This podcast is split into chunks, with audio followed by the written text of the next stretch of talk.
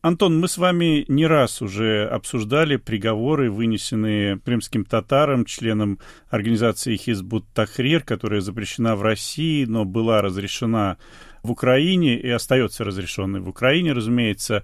Вот в данном случае речь идет о каких-то конкретных действиях или опять речь идет именно о принадлежности к этой организации? Нет, действительно, как и прежде, речь судебного процесса, который закончился сегодня, идет о принадлежности к исламской партии Хизбут Тахрир, действительно запрещенной в России с 2003 года решением Верховного суда Российской Федерации и разрешенного в большинстве стран Европы, кроме Германии, и в Украине тоже. Исходя из этого, многие правозащитники и международные организации считают, что Россия не имеет права преследовать членов этой организации или подозреваемых в членстве в этой организации в Крыму, где должны действовать украинские законы.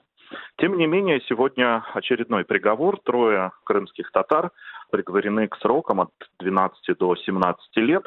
Это жители поселка Октябрьского Красногвардейского района Крыма. Их дело ничем не отличается от предыдущих уже нескольких дел с приговорами, которые были вынесены российским судом после 2014 года. Основой обвинения стали книги, запрещенные книги издания Хизбут Тахрир, которые якобы нашли у них дома во время обыска, а также файлы, которые нашли у них на компьютере на изъятой техники и проанализированные экспертами следствия, экспертами ФСБ. Они же проверяли и вынесли свое экспертное заключение о прослушке разговоров обвиняемых, которые обсуждали между собой религиозные и политические темы, не имеющие отношения к Хизбут Тахрир. Это название даже ни разу не звучало в их разговорах. Тем не менее, эксперты ФСБ, как всегда, сделали вывод о том, что все эти разговоры говорят о принадлежности к исламской партии. В суде обвиняемые говорили, что большую часть книг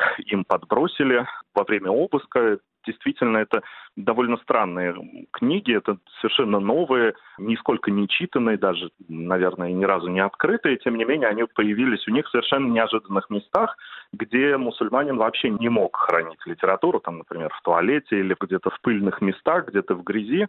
Поэтому у защиты возникали вполне, э, как мне кажется, обоснованные сомнения в подоплеке этого дела даже в основании принадлежности к исламской партии, не говоря уже о каких-то террористических или насильственных действиях, о которых, впрочем, следствие даже и не упоминало, и не утверждало, и не находило в действиях подсудимых. Как обычно, этот приговор сопровождался э, очень большой кампанией поддержки со стороны крымских татар.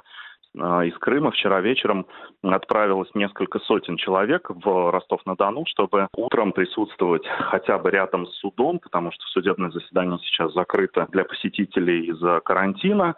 Тем не менее, они хотели хотя бы возле суда проявить свое участие, свою поддержку выразить соотечественникам. На Крымском мосту их остановили сотрудники ДПС, а, изъяли документы под предлогом проверки, и больше 200 человек всю ночь провели на Крымском мосту. Их так и не пустили. В 7 утра им выдали обратно водительские удостоверения, паспорта. Ну и понятно, что они уже до Ростова не успели доехать до 10 утра, когда выносили приговор. Они вернулись обратно. Когда они вернулись обратно, они собрались около Крымского гарнизонного суда в Симферополе. Многие пришли с плакатами, где были цитаты а, обвиняемых из их выступлений в суде. Выступления действительно были очень сильные. Последнее слово, которое произносили вчера подсудимые. И люди собрались у суда с их цитатами, с их портретами. Полиция, конечно, сразу же а, восприняла это как проведение несанкционированного митинга. Были задержаны трое молодых людей, причем двое из них были с пресс-картами издания «Грани», с редакционным заданием. Сейчас их увезли в отдел полиции. А, ну и, по всей видимости, на них составили админ протокол, и сегодня будут их рассматривать в суде. Так что эта история а, еще и кроме самого приговора с большими сроками, с очень сомнительным обоснованием, юридическим обоснованием этого приговора, еще и вот о том, как крымские татары поддерживают, во-первых, своих соотечественников, ну и как подвергаются преследованиям, в том числе за свою активность. А известно, как долго шло следствие по вот этим делам? Ведь э, Крым был аннексирован уже больше шести лет назад, и, в общем-то, видимо, для ФСБ было довольно очевидно, кто является и кто не является э, сторонником, приверженцем вот этой партии Хизбут Тахрир? Или это какое-то выполнение плана, когда нужно каждый год выдавать подобного рода приговоры? На самом деле, по таким делам следствие в Крыму идет сейчас уже по накатанной. И нет никаких сложностей собрать прослушку с помощью внедренных ФСБ агентов в исламскую среду, тем более, что эта исламская среда крайне неагрессивна. В учении Хизбут Тахрир есть прямой запрет на агрессию, и распространение мусульманского учения и дальнейшее цель возникновения исламского государства, она видится в ненасильственных действиях. Так вот, собрать с помощью прослушки их разговоры, провести анализ и доказать о том, что люди якобы имеют отношение к э, исламской партии Хизбут Тахрир, не составляет, конечно, для ФСБ никакого труда, тем более, что отрицать и как-то отпираться от участия в исламской партии в получению тоже запрещено. Поэтому большая часть из них по 51 статье Конституции России просто отказывается отвечать на этот вопрос – ну, понятно, что для суда этого совершенно недостаточно. Следствие было довольно быстрым, всего трое человек в этой ячейке.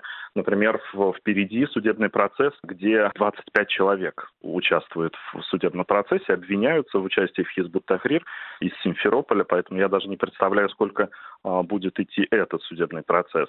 А сегодняшний закончился ну, довольно быстро никаких особенностей он нам не представил, и, в общем-то, вполне ожидаемый результат был и для самих подсудимых, ну и для их защитников.